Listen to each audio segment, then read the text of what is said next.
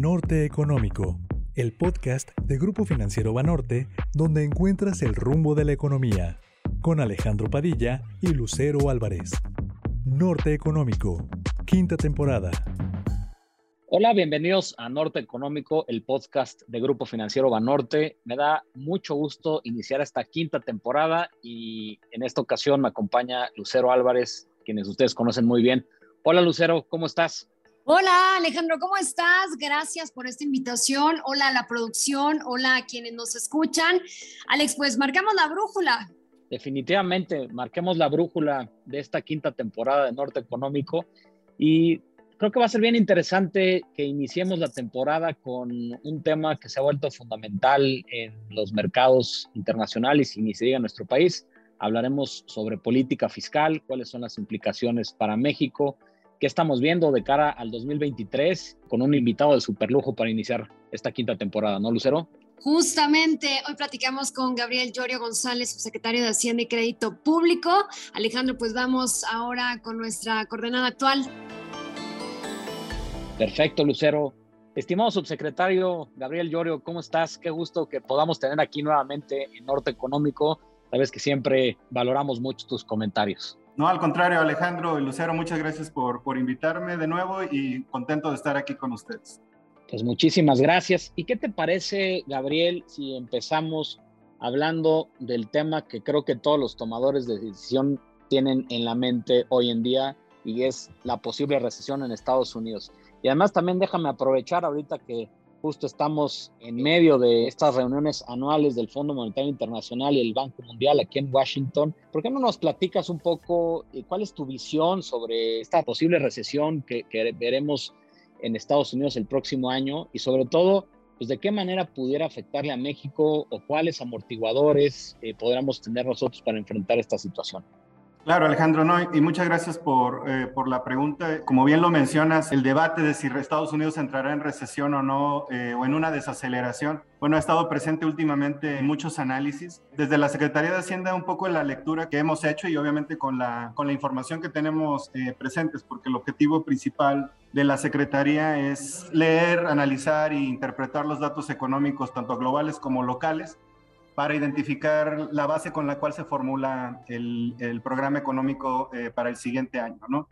Y a la fecha lo que estamos observando, eh, yo lo pondría en diferentes, es una evolución económica en diferentes ritmos, en diferentes regiones. Si bien la pregunta que me haces es sobre Estados Unidos, creo que hay que poner en contexto que quienes sí está entrando como muy rápido en una recesión y es una recesión que podríamos decir relativamente inducida es Europa y es por un problema muy similar al que se vivió en COVID, no necesariamente una pandemia, pero un conflicto geopolítico que los obliga precisamente a suspender producción industrial eh, o producción o servicios, ¿no? Interrumpe las cadenas, interrumpe su dinámica económica y esto se está viendo de manera muy acelerada eh, pues en Alemania, en Italia, ¿no? En Inglaterra y aquí esta zona prácticamente está, está entrando en, pareciera ya en una recesión muy acelerada con caídas drásticas en su producción industrial. En el caso de Estados Unidos, hace un par de meses estaba la sensación o la percepción, podemos decirle, de una recesión en Estados Unidos nuestra lectura en el momento era que se continuaba observando una fortaleza en el consumo norteamericano. Al mismo tiempo también se continuaba observando una recuperación del empleo eh, o un crecimiento del empleo. Tampoco se estaba observando un, digamos, un incremento en los índices de empresas que entran en quiebra. Prácticamente no le veíamos mucha cara eh, de recesión, sin embargo, bueno, el, el PIB sí venía cayendo tenía que ver con diferentes factores en diferentes trimestres. En algunos fue los inventarios, en los otros fue un impacto sobre el mercado hipotecario, sobre todo con las alzas de interés. Las hipotecas ahora en Estados Unidos cuestan más. Y ahora sí estamos viendo también una desaceleración en el sector de, servicios. Y esto en conjunto, pues ha llevado a que su PIB se esté desacelerando pero no necesariamente que esté entrando en una recesión y de hecho algunos sectores norteamericanos siguen bastante fuertes. Uno de los principales que tiene que ver con México es la producción industrial, el sector manufacturero y el otro canal es el sector de servicios financieros. En el sector manufacturero todavía vemos resistencia y una fortaleza en Estados Unidos sigue creciendo o se mantiene fuerte y eso es lo que eh, se tomó en consideración como uno de los escenarios de una potencial desaceleración en Estados Unidos, pero que no necesariamente terminaría contaminando el crecimiento de México, hasta que no se empiece tal vez a observar una caída en la producción industrial o en las manufacturas en Estados Unidos. Para la Fed es complicado moderar este ritmo de alza de tasas de interés ante una inflación subyacente que todavía vemos que está presionada. Eh, ¿Se estaría tomando también en cuenta un repunte en el precio del petróleo que pueda generar más inflación global? ¿Qué opinas? Esa es una pregunta difícil la que me haces porque el precio del petróleo es una de las variables con más volatilidad. En 2020 llegó a casi a cero dólares por barril y luego en 2022 subió casi a 105 dólares por barril. Lo que estamos observando en los últimos meses es que, digamos, cuando surge el, el problema geopolítico en Europa del Este, Muchos de los contratos que se renegocian por un periodo determinado usualmente generan un impacto en el precio del petróleo. La producción no necesariamente se movió, la demanda agregada global de petróleo estaba, digamos, recuperándose después del cierre de COVID, pero las renegociaciones de los contratos llevaron a una presión en los precios. Y actualmente, en, la medida en la que esos contratos ahora se van refinanciando y que se ve un poquito más de estabilidad en tanto en la demanda como en la oferta, se ha generado ya un ajuste del precio del petróleo a la baja. Desde hace un par de meses y semanas hemos estado observando que el petróleo está cayendo de manera no acelerada, pero sí continua y actualmente dependiendo de algún tipo de eventos geopolíticos puede estar fluctuando. Pero esto se ha llevado a que exista una inflación energética. Por el lado de que el petróleo es un insumo para algunos tipos de procesos, movilizar mercancía en algunos países, también para el transporte marítimo. También el conflicto geopolítico está impactando la provisión de gas en Europa y todos estos precios de los energéticos se han estado incrementando y se está generando una inflación que viene por el lado de la oferta. Sin embargo, para combatir la inflación, pues los bancos centrales tienen que actuar. Pues probablemente vamos a seguir viendo como esta tensión en la que un conflicto geopolítico o alguna interrupción por el lado de la oferta va a ir generando resistencia en los precios y las reservas federal, eh, la Reserva Federal o los bancos centrales tendrán que continuar actuando en consecuencia hasta no ver que la inflación cede o la inflación está controlada. Estimado Gabriel, eh, déjame retomar algunos temas que comentaste previamente, sobre todo sobre la recesión en Estados Unidos. La verdad es que nosotros aquí en, el área de análisis de Banorte coincidimos en que probablemente lo que vamos a ver será pues, una recesión moderada y de corta duración. De hecho, nuestra estimación del PIB para todo el 2023 en Estados Unidos es de más 0.8%, o sea, no, no vemos realmente una caída en todo el año, sino que va a ser simplemente esta desaceleración, la cual ya mencionaba. Coincidimos que el mercado laboral está fuerte en Estados Unidos, que no hay niveles de apalancamiento que preocupen, ni en familias ni en hogares. Pues dada esta diferencia que veremos en el mundo, con recesiones a lo mejor más marcadas en otras regiones como Europa, Asia, con otros países que a lo mejor son mucho más dependientes de los commodities, sobre todo algunos latinoamericanos, pareciera que la estructura de la economía mexicana le va a permitir pues un poco transitar de manera más favorable estos riesgos recesivos el, próximo año. Tomando en cuenta esto y lo que ya nos comentaste al principio, pues me gustaría ver específicamente sobre el paquete económico 2023 que ustedes presentaron al Congreso. ¿Qué es lo que están viendo en la parte de los ingresos y, cómo lo podemos entender bajo esta perspectiva global que hemos estado discutiendo, estimado subsecretario? No, por supuesto, Alejandro. Y de hecho, eh, no, te agradezco la pregunta. Digo, prácticamente estamos, ya se presentó el paquete el pasado 8 eh, de septiembre. Es muy probable que en los siguientes días eh, se... Ya, de hecho, tuvo, hubo la primera comparecencia del secretario al respecto. Y en los siguientes días se generarán los grupos de trabajo para ir discutiendo cada uno de estos detalles. Nosotros hemos sido muy cautelosos a la hora de formular el presupuesto 2023 y el programa económico que contiene, tratando de identificar precisamente cuál es la información que tenemos actualmente disponible y pensando y tratando de ver cuál sería un poco la ruta económica que va a tomar no solamente México, sino, sino el mundo. En este sentido, nosotros establecimos eh, o identificamos varios escenarios que pueden estarse materializando en 2023. La mayor parte de estos escenarios que estamos visualizando en realidad son escenarios donde, donde probablemente va a tener una preponderancia los choques de oferta como los que hemos estado viviendo desde 2020 con COVID, pero también 2022 con la guerra de Rusia en Ucrania. Los conflictos geopolíticos están incrementando y están subiendo de intensidad y esto precisamente es lo que está generando muchos obstáculos eh, o cuellos de botella en las cadenas de producción. Y en este sentido es que pensamos que efectivamente el mundo va a entrar en una desaceleración. Esto no significa que no vamos a crecer, sino que el mundo va a crecer, pero va a crecer un poco menos. Y en ese sentido, los escenarios que planteamos en el marco macroeconómico eh, van de un crecimiento que va de 1.2 hasta el 3% eh, de crecimiento. Cada uno de estos escenarios Obviamente no es una sola variable la que guía el paquete económico, la que genera o formula el, programa económico, es una serie de variables que se mueven en conjunto y en un modelo. Los economistas luego le llaman modelos de equilibrio general o algún tipo, tenemos otros modelos que, o métodos cuantitativos. Y en realidad lo que estamos viendo es que si se continúan materializando choques de oferta, lo que, lo que usualmente genera en estos choques es un movimiento en direcciones opuestas en algunas variables, sobre todo en crecimiento e inflación. Digamos, eso se vivió, de hecho, durante el 2022 y por eso es que estamos eh, formulando o identificando estos escenarios hacia el programa económico 2023. El ejercicio que hicimos para tratar de ser lo más conservadores posibles y tener la menor de las desviaciones posibles en cada uno de estos escenarios es identificar precisamente la base nominal en estos eh, que nos dan estos escenarios y que minimizan estas desviaciones. Creemos que el paquete económico es bastante prudente, es muy conservador, de hecho, en la base nominal, aunque estamos identificando diferentes escenarios que nos pueden dar más o menos la misma base. Y eso nos va a dar el mismo, casi el mismo nivel de recaudación, las desviaciones van a ser mínimas. De hecho, si lo ven en el paquete económico y en los cuadros y en las elasticidades que presentamos, sobre todo de elasticidad producto, los ingresos tributarios como impuestos que están relacionados con la economía, como el ISR o el IVA, prácticamente están creciendo en términos reales entre el 0.8 y el 1.3%. Aunque los ingresos totales están creciendo en 9.9% real, en realidad los ingresos que están ligados a la economía están bastante conservadores y son bastante eh, prudentes, porque hay un incremento del 9.9% en los ingresos, porque el siguiente año sí estamos esperando que el precio del petróleo siga cayendo, aunque va a estar alto, va a seguir eh, esta tendencia de ajuste que hemos estado observando, y los futuros, de hecho, es lo que marcan ah, para el 2023. Entonces, tomando la información de mercado hacia adelante, pensamos que esta va a ser la trayectoria de tal manera que entonces vamos a tener más recaudación de IEPS gasolinas, porque en el 2022 activamos un estímulo bastante importante del 100% en algunos meses para poder mantener el precio de la gasolina anclado.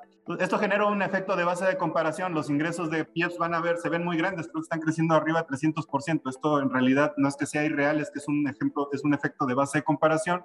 Pero los ingresos que están asociados a la economía están creciendo de manera realista y además yo creo la buena noticia es que este año estamos ya por encima de los ingresos arriba en 250 mil millones de pesos en el último informe que publicamos. Ese no necesariamente va a ser los ingresos eh, por encima del programa hacia final del año, pero sí estamos yendo por encima del programa, sobre todo en ingresos tributarios. El mensaje que les quiero dar es que la base tributaria probablemente va a terminar un poquito arriba de lo que fue programado en el 2022 y eso nos da una mayor base de hecho para 2023. Subsecretario, mencionas que en el mejor escenario esperan un crecimiento del PIB de hasta 3%, hablamos del doble de lo estimado por el mercado. Eh, te pregunto bajo qué condiciones o qué factores podrían ayudar a llegar a este 3%. Sí, gracias Lucero por la pregunta. Y de hecho, cuando el secretario presentó el paquete fue muy enfático en establecer que el escenario del 3% Obviamente no incluye una recesión en Estados Unidos. Hizo mucho énfasis en las tendencias de relocalización de empresas que ya se están observando en México. Yo lo pondría de esta manera. Si se mantiene la intensificación de la relocalización de empresas como lo estamos observando en los clústeres industriales y manufactureros del norte, como por ejemplo los clústeres que tenemos en Tijuana, en Ciudad eh, Juárez, adicional al crecimiento en los clústeres que estamos observando en la zona centro eh, del país,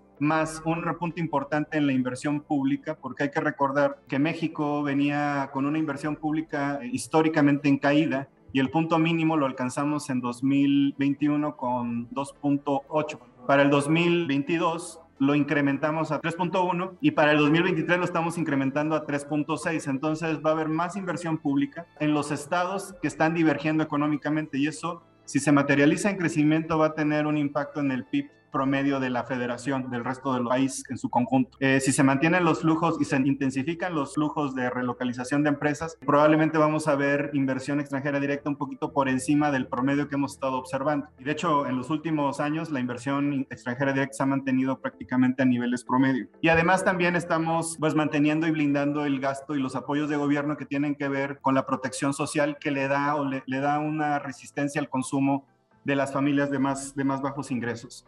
Ahora bien, ¿qué puede empezar a suceder? Que bueno, que la economía de Estados Unidos sí se desacelere eh, y esto está tomado en consideración en los distintos escenarios que planteamos y entonces nos podríamos empezar a mover en, ese, en este rango que les menciono, pero en cualquiera de estos movimientos, si generan estos movimientos, digamos, de naturaleza de oferta, las variables se van a mover, eh, algunas variables se mueven en sentidos opuestos y entonces nos vamos a mantener casi moviendo alrededor de la misma base nominal. Eh, es un ejercicio que intentamos hacer con el solo objetivo de blindar el programa económico 2023, que sea realista y que se mantenga, eh, digamos, con, el, con las menores probabilidades de tener, de tener que realizarse un ajuste fiscal significativo. Cualquier variación se puede prácticamente absorber con el manejo fiscal tradicional que tenemos eh, en el día a día aquí en la Secretaría de Hacienda. Pues muchas gracias por, por este análisis, subsecretario. Y retomando un poco justo este tema de relocalización, eh, las, las, ventajas que yo creo que del nearshoring ya eh, las hemos escuchado en distintos foros, pero algo que eh, me llama la atención y, lo podemos ligar bastante a, a, este tema es un poco lo, lo que sucedió después del el diálogo económico de alto nivel que sostuvieron con, con también altos funcionarios de Estados Unidos, porque después de ello se dan algunos anuncios importantes por parte de, ambos países, ¿no? Creo que hay, una invitación a, ser socios estratégicos, ¿no? Sobre todo formar parte de, de este CHIPS Act del presidente Biden, del programa también antiinflacionario que tienen allá y eso creo que son buenas noticias para, nuestro país. Y de nuestro lado, ¿no? Eh, hablando como México, la Secretaría de Economía da a conocer un plan industrial y me parece que ayuda también a, poder vislumbrar cuáles son las ventajas que tiene México dentro de esta relocalización que has estado eh, comentando. Eh, yo creo que es un tema que, que, prácticamente todos los inversionistas tocan, ¿no? O sea, de qué manera México puede capitalizar las oportunidades que trae consigo el nearshoring. No, no sé si coincidas conmigo, estimado Gabriel, pero dentro de eso, no, no sé si nos quisieras justo platicar, oye, eh, dentro de este plan industrial y, y, por el lado de Hacienda, ¿qué podríamos estar viendo en México justo para ir capitalizando estas oportunidades que tiene México en esta nueva dinámica de comercio internacional? No, por supuesto, Alejandro, y muchas gracias por esta pregunta porque eh, también me permite un poco hablar de una de las funciones principales de la Secretaría de Hacienda, eh, de hecho, el, segundo apellido de la Secretaría de Hacienda es Secretaría de Hacienda y Crédito Público.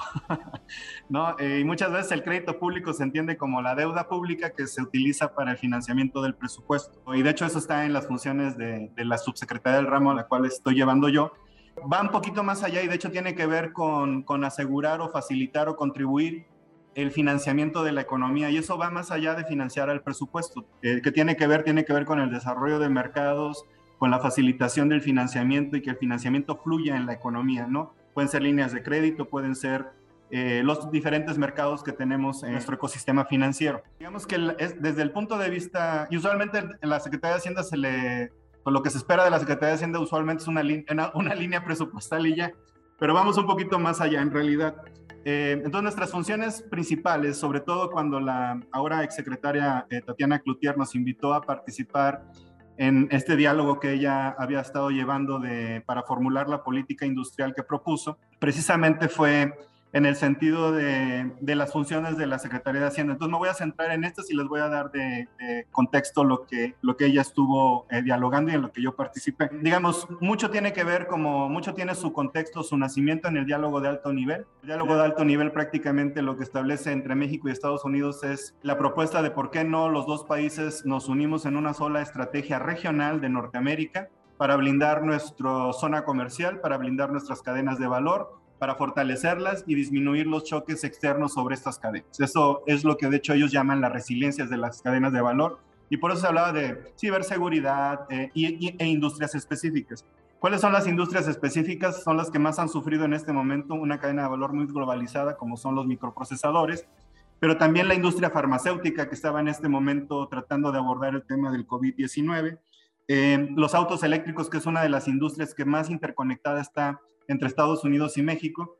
Entonces, digamos, tenemos eh, estos renglones de producción o estos, estos sectores productivos que tienen diferentes efectos. Uno es blindar este objetivo que tenemos entre la región, pero al mismo tiempo dentro de México son sectores eh, productivos que tienen mucho arrastre y crecimiento. En este sentido, eh, focalizar ahí la, política industrial creo que es un gran acierto, porque no solamente hay eh, compromiso político de dos naciones, sino que va a tener un mayor arrastre sobre la economía eh, en la medida en la que estos tomen más dinamismo eh, y crezcan más. Entonces creo que la política industrial está centrada en esto, incluye también obviamente los aspectos de investigación y desarrollo que Estados Unidos también está dando. Entonces Estados Unidos tiene de su lado un paquete de, de financiamiento, llamémosle así, que incluye paquetes de incentivos fiscales. Y de nuestro lado tenemos una estructura fiscal diferente a la de Estados Unidos. En Estados Unidos eh, tenemos, eh, los dos países tienen estructuras diferentes. O sea, en, este, en este, digamos, en este alineamiento con, con el diálogo de alto nivel, lo que vamos a estar buscando es precisamente facilitar el financiamiento de esta política industrial, que no necesariamente tiene que venir con un, desde un renglón del presupuesto. Eh, ¿Qué significa esto? Que vamos a poder canalizar financiamiento, tiene, puede ser privado, de privado a privados, en los renglones específicos y para eso obviamente necesitamos a nuestro sector financiero, pero también a varios bancos de desarrollo, no necesariamente los mexicanos, pueden ser bancos de desarrollo multilaterales o agencias de cooperación como las que tiene Estados Unidos. Y este es un paquete de financiamiento, digamos, financiero en ese sentido. Otro paquete de financiamiento, otro canal de financiamiento precisamente es eh, tratar de igualar o, o tener un paquete similar de incentivos fiscales para las empresas que se sitúen en México. Y en ese sentido lo que estamos explorando es un diseño de incentivos fiscales que aceleren la inversión en esos rubros. Entonces, más que andar perdonando impuestos, porque hay que recordar que actualmente ya no, ya no se pueden condonar los impuestos, es más bien generar un efecto de, de aceleración de la inversión o de, o de incremento en las tasas de retorno para que a las empresas les convenga hacer las inversiones lo más rápido posible en estos rubros y entonces tener una aceleración o un acelerar prácticamente las economías de aglomeración en estos, en estos sectores. Entonces, estos son los roles desde la Secretaría de Hacienda con los que eh, participamos en los diálogos que encabezó la, exsecretaria Cloutier. Eh, es en autos eléctricos. También eh, un poquito traer de contexto que el presidente ya ha anunciado que hay una intención muy clara de lo que ahora se llama el Plan Sonora de desarrollar cinco parques solares en Sonora. probablemente en esta administración se va a hacer uno o dos pero adicionalmente también de tener la cadena de valor de la producción de baterías de litio con la industria de autos eléctricos en Sonora. Entonces, eso es construir una cadena de valor o, relocalizarla a la, parte, a la parte fronteriza norte para proveer de energía al norte de, México y al sur de Estados Unidos y también para aprovechar la cercanía en cuanto a la industria eh, automotriz o de autos eléctricos. Entonces, un poquito como los esfuerzos que, que habíamos estado haciendo entre Hacienda y Economía y, con lo que el liderazgo obviamente lo llevó la secretaria, eh, la Secretaría de Economía y, nosotros desde nuestro punto de vista y nuestra labor que es pues facilitar el, financiamiento y tratar de, de, movilizar recursos para que esto despegue. ¿no? Gabriel, eh, además de estos apoyos que mencionas, ¿México cuenta con la infraestructura, con capacitación o con talento para poder participar al 100% en producción de semiconductores e impulsar la proveeduría nacional? ¿Qué opinas?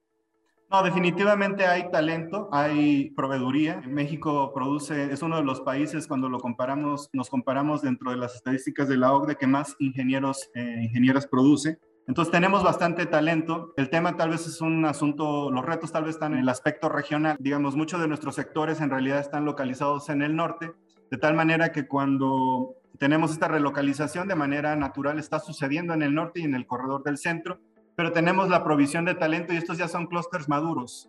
Eh, son enclaves industriales o manufactureros que ya son maduros, tienen, tienen proveeduría, tienen talento hay que hacer algún tipo de, como le llaman ahora, eh, reskilling, como un reentrenamiento de, algunos procesos para poder absorber parte de los segmentos de las cadenas de producción en, en territorio nacional.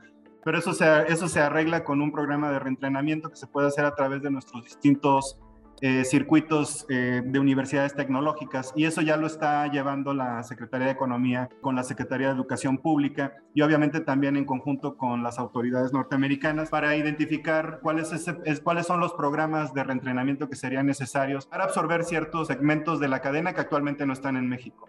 Sin embargo, tenemos otras cadenas eh, que ya prácticamente casi todos sus procesos los tienen en, en México. Y solo para ponerles un ejemplo, el de los microprocesadores, que es una cadena bastante globalizada, tiene cerca de cinco grandes procesos, cuatro de ellos ya suceden en México. Entonces hay talento, hay infraestructura, está concentrada en nuestros enclaves industriales y manufactureros ya desarrollados, y más bien ahora el reto hacia adelante, eh, y va a tomar todavía algunos años, es consolidar el nuevo enclave, que es el enclave del sureste, y conectarlo con el resto de la planta productiva eh, de la nación.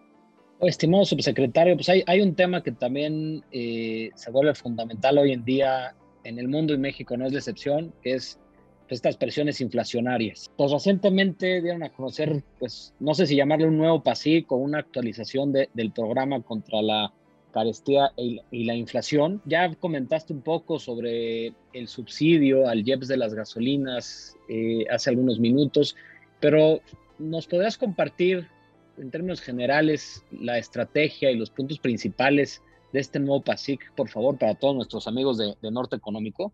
Sí, por supuesto. Eh, de hecho, yo, yo no lo llamaría un nuevo PASIC, más bien es como un nuevo componente del PASIC original, nada más que ahora ya le llaman PASIC 1.0 y PASIC 2.0 y todo. Nosotros lo vemos como un nuevo componente. ¿Y a qué se debe este nuevo componente? Muy rápidamente, y no sé si coincides, Alex, pero hemos visto como ciertas, así como veíamos oleadas de COVID, hemos visto oleadas inflacionarias. Eh, ¿no? La primera oleada prácticamente venía de, de, la presión en los precios de energéticos. Y ahí, eh, cuando el PASIC se activa, eh, una de las principales herramientas es precisamente mantener el precio de la gasolina anclado, porque el precio de la gasolina pues es un insumo que, sobre todo el diésel, se utiliza para el transporte de carga en un país donde poquito casi cercano ya al 70% se hace a través de, de camiones de carga. Eh, entonces el transporte era, es uno de los elementos, de los costos logísticos más importantes que se podía traducir a, un incremento en precios eh, al consumidor. Muy rápidamente como contexto, ya lo he dicho mucho, sí pensamos que la gasolina pudo haber llegado a 35 pesos por litro y actualmente está entre 22 y 23 pesos por litro dependiendo del tipo de gasolina o diésel. Eh, esto habría llevado a una inflación ya del 11-12%, Inclusive si metemos o computamos eh, efectos indirectos, podría haber llegado al 14. Y el Banco Central habría terminado, estaríamos hablando ahora ya de ajustes de 150 puntos base, ¿no? La aceleración en el ajuste monetario se, habría sido muy rápida. Eh, entonces, la primera contención se hace en los costos de transporte y en los costos de energéticos.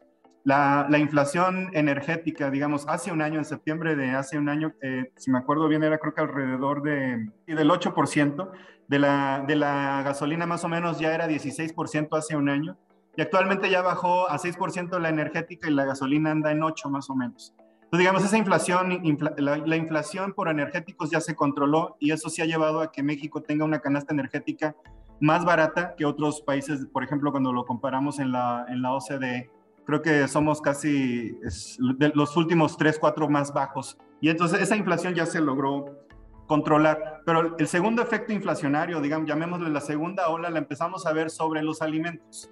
Eh, ¿Por qué? Porque hay eh, efectos de segundo orden que vienen precisamente de la primera ola, ¿no? El costo de transporte, el costo logístico y el costo energético influyen en el precio de los alimentos.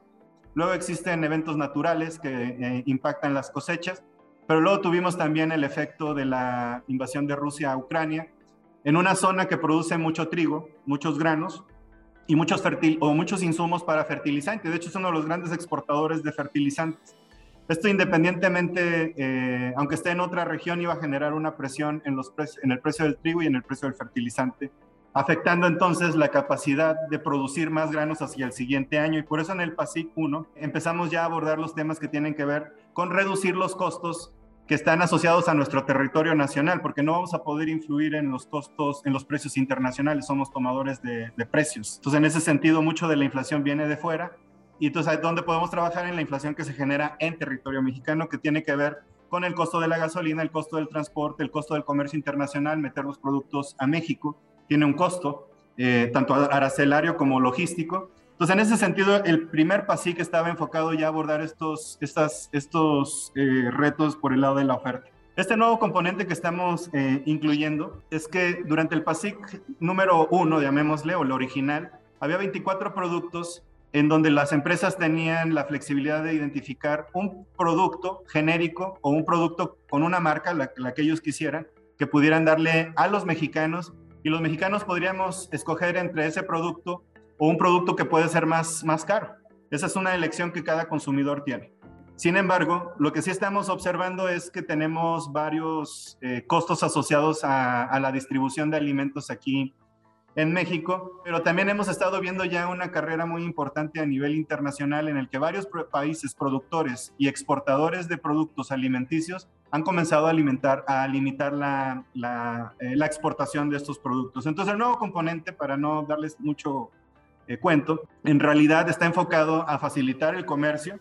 Eso quiere decir que si queremos traer productos alimenticios pura, solamente eh, a México para tratar de inducir una acumulación de inventarios y, y sobre todo asegurar la oferta que cubre la demanda o que coincide con la demanda, tenemos que dejar que entren más rápido estos productos. No significa que se sacrifican los controles eh, sanitarios como se ha venido criticando o, que fue una de las preocupaciones. Entonces yo hago mucho la, analogía del, viajero frecuente porque un viajero frecuente usualmente es alguien que ha pasado o ha realizado el proceso de manera sistemática, recurrente y siempre lo hace bien, tiene un historial que lo respalda.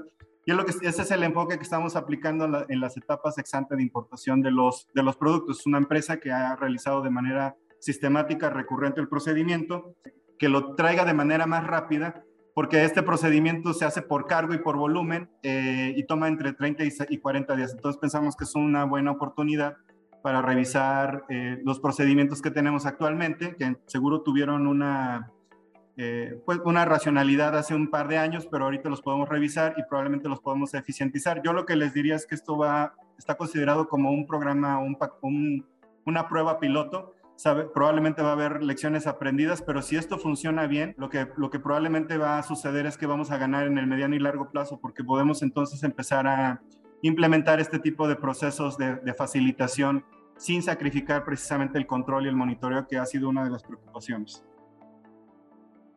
Bien, no podemos dejar de, hablar de las prácticas de impacto social y medioambiental eh, que vemos se han convertido prácticamente en un nuevo principio, digamos, rector de los mercados financieros. ¿Qué lineamientos se ha establecido por parte del gobierno mexicano eh, en este sentido en relación a la emisión de instrumentos de deuda y, por supuesto, en el financiamiento de proyectos de infraestructura? Sí, muchas, muchas gracias por esta, por esta pregunta, porque de hecho hace un par de semanas eh, nos invitaron a participar en, precisamente en un foro eh, de finanzas sustentables en, en, África. África está tratando de desarrollar un modelo muy parecido al que estamos desarrollando en México. Eh, yo lo que les diría en este momento es, si bien hemos ido ya haciendo varias emisiones bursat no, varias emisiones soberanas por parte del gobierno federal en mercados internacionales y ya también en nuestro mercado local, ¿no? Con los bonos sustentables en euros, dólares, yenes prácticamente hemos venido ya construyendo distintas curvas sustentables y también tenemos ya nuestra curva sustentable en pesos con el nuevo G que fuimos sacando en diferentes, eh, a diferentes plazos. Eh, pero esto prácticamente está respondiendo a un modelo que, que es un modelo basado en mercado y tiene una racionalidad de por qué basarlo en el mercado. Es que la mayor parte del financiamiento climático sustentable proviene de donantes que, que ponen recursos en un fondo, un fondo verde, y estos fondos verdes usualmente están eh, enfocados en los países de más bajos ingresos o bien toman mucho tiempo en poder accesar y en realidad es un monto muy, muy limitado.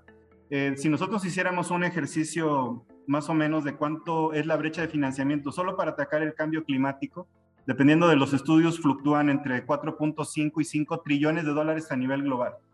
Eh, pues prácticamente no hay balance en los bancos de desarrollo internacionales para poder cerrar esta brecha de, financiamiento. Si juntáramos todos los, los, balances de los bancos internacionales multilaterales, eso nos va a dar cerca de 500 billones de dólares y necesitamos casi 5 trillones. Entonces, la brecha de financiamiento es muy importante y por eso es importante traer al sector financiero. Entonces, en este sentido, nuestros bonos soberanos lo que están generando es la construcción de curvas sustentables precisamente para inducir la salida de otros emisores que alineen, digamos, las estrategias de financiamiento a, que sean objetivos de impacto, pueden ser sustentables, sociales eh, o de cambio climático.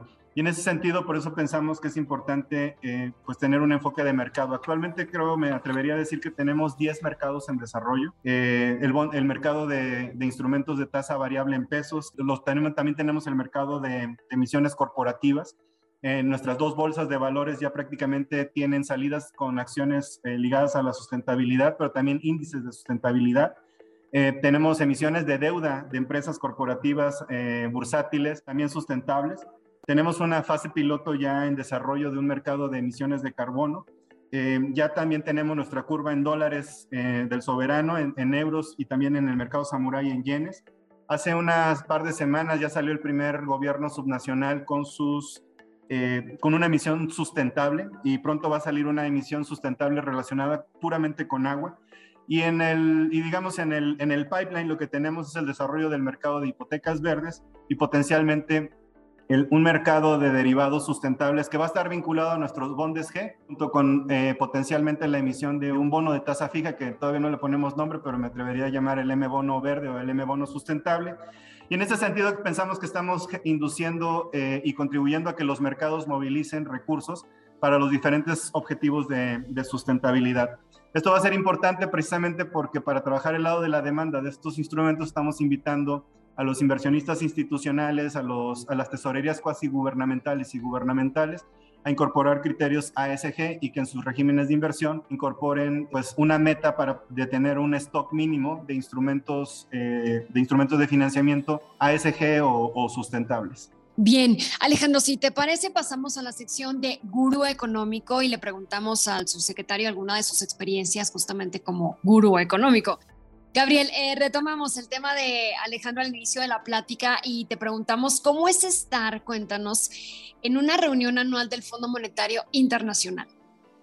Bueno, muchas gracias por, por la pregunta. De hecho, las reuniones del fondo se hacen dos veces al año. Están las reuniones de primavera y están las reuniones de otoño. Eh, y prácticamente se intensifican entre, entre el miércoles y el sábado. Es cuando las reuniones son las más eh, digamos, se intensifican en todo el día. Y usualmente hay dos tipos de reuniones, las reuniones ministeriales, que es donde están todos los secretarios de, y secretarias de Hacienda o ministros de Finanzas, ministras de Finanzas y banqueros centrales también. Eh, es, es, es, una, es una dinámica muy interesante porque todos hablan, toma mucho tiempo, hay una reunión del G20 que puede durar hasta cuatro o cinco horas, eh, pero todos están prácticamente haciendo una lectura o dando opiniones o reflexiones sobre las tendencias globales, entonces es muy enriquecedor conocer y ver lo que cada uno de los ministros está, está observando. Son agendas muy intensas, prácticamente a veces duran mucho y, y en ese inter, eh, bueno, hay solicitudes de reuniones bilaterales entre ministros. Por ejemplo, recuerdo la reunión de primavera, eh, la tesorera Yellen y el secretario Rogelio Ramírez de la O tuvieron una, como se llama, una reunión bilateral muy en corto de 10 minutos en los pasillos. Eh, y así se van realizando. Entonces es muy, es muy demandante, es, es bastante emocionante, hay que andar corriendo de un lado para otro, hay que andar facilitándole todo, obviamente, al secretario para que se pueda mover de una reunión a otra sin contratiempos y pueda atender a todas a todos los las personas que quieran hablar con él. Entonces pero es muy enriquecedor al mismo tiempo. Hay varios ejercicios muy importantes de lectura económica de lectura de política monetaria eh, y obviamente también hay, hay, hay mucha, mucho intercambio de eh, compares, compares internacionales. Entonces ha sido una de las mejores experiencias eh, que he tenido y siempre ha sido un gusto, obviamente, acompañar al, secretario en estas reuniones anuales. Pues, estimado subsecretario, mucho éxito en estas reuniones anuales del Fondo Monetario del Banco Mundial. Y antes de, cerrar esta última sección, me gustaría hacerte una pregunta adicional, robarte un par de minutos más de, una agenda tan, tan complicada que tienes. Oye, ¿qué estás leyendo, estimado Gabriel? Sobre todo en estos momentos tan, tan interesantes de de mercados financieros, eh, de economía global entrando en recesión, todo lo que hemos platicado, creo que le va a interesar mucho a nuestros escuchas saber qué, qué están leyendo hoy en día el subsecretario de Hacienda. Sí, muchas gracias. Bueno, estoy leyendo un libro, de hecho, que tiene que ver con, con estos retos duales que hemos venido hablando en términos de, sustentabilidad. Se llama Unsustainable Inequalities de Lucas Chancel. Es un profesor e, e investigador francés y precisamente habla de esta vinculación de abordar ambos temas desde el punto de vista eh, de la sustentabilidad, eh, de, de, abordar la pobreza y abordar la, eh, bueno, los retos del medio ambiente y el cambio climático. pero creo que algo muy interesante es que lo estoy leyendo a la par que de, de, una serie de, de documentos de investigación que precisamente están hablando ahora, en, digamos, de los retos de abordar dos temas importantes, que son el cambio climático y la paz. Y, y, devienen precisamente que se está viendo que hay un incremento muy importante en, en las tensiones geopolíticas. Eh, y un poco nada más para darles alguna idea de por qué están pensando en estos como retos duales entre eh, cambio climático y, y lograr la paz al mismo tiempo, es que prácticamente se han duplicado los conflictos armados en los últimos 10 años también el número de desplazados eh, el hambre ha venido subiendo a nivel mundial, el gasto militar, por ejemplo, cerca, se ha incrementado en casi 2 trillones eh, de dólares. Y solo para recordar el contexto, eh, si les, les hablado de una brecha de financiamiento para atacar el cambio climático de 5, entonces dos ya se usaron para, para, para la paz, ¿no? O para tensiones bélicas. Entonces, en este sentido, creo que el mundo está entrando en una etapa muy interesante porque al tener ahora el elemento geopolítico que siempre ha existido, eh, pues en realidad tenemos tres, tres, retos muy importantes. El cambio climático, resolver las brechas sociales y la pobreza, pero también tenemos que abordar la paz. Algunas regiones tienen solamente dos. Creo que Latinoamérica está enfrentando la parte del cambio climático junto con la pobreza y brechas sociales, pero sin duda el mundo va a entrar en esta eh, como discusión y debate de cómo podemos resolver los tres temas, porque si lo piensa uno más filosóficamente, pues los, los tres temas seguro están, están vinculados de manera muy intensa estoy leyendo ese libro eh, y estoy leyendo, lo estoy leyendo a la par de estos documentos de investigación sobre cómo abordar los temas de cambio climático y seguridad y paz hacia adelante. Se los recomiendo. No, pues totalmente, lo, lo, vamos a leer, estimado subsecretario Gabriel Llorio. Muchísimas gracias. ¿eh? Llegamos al norte, Alejandro, y bueno, pues nos preguntábamos muchos si habría recesión o desaceleración. Ya nos quedaron claros los escenarios de Hacienda, quien también considera pues temas medioambientales que no se pueden dejar de lado. Totalmente, Lucero. Y yo creo que como para recapitular eh, este primer episodio, al menos un, un primer punto interesante a destacar es que dentro de estos riesgos de recesión global, pareciera que ven a una economía mexicana mucho más resiliente y otro tema importante, Alejandro, es el que ayude al bolsillo de las familias mexicanas y vemos que tiene este reto de enfrentar la próxima cuesta de enero. Definitivamente, Lucero. Y bueno, pues yo creo que un tercer punto a destacar está asociado justo a las ventajas que tendrá México dentro de la relocalización de las cadenas de producción mucho más cercanas a los centros de consumo, lo que todo el mundo conoce muy bien como nearshoring, y sobre todo pues esta política industrial que estará llevando a cabo nuestro país y pues muchas de las palancas que estará ofreciendo la Secretaría de Hacienda. Y bueno, pues muchísimas gracias Lucero por acompañarme en este arranque de la quinta temporada de Norte Económico. Yo creo que disfrutamos mucho de este análisis tan completo que nos ofreció el subsecretario Gabriel Llorio y también agradecerles a todas nuestras amigas y amigos del podcast de Banorte nos escuchamos la próxima semana para una entrega más. Alejandro, gracias a ustedes y nos escuchamos la próxima semana. Norte Económico, quinta temporada.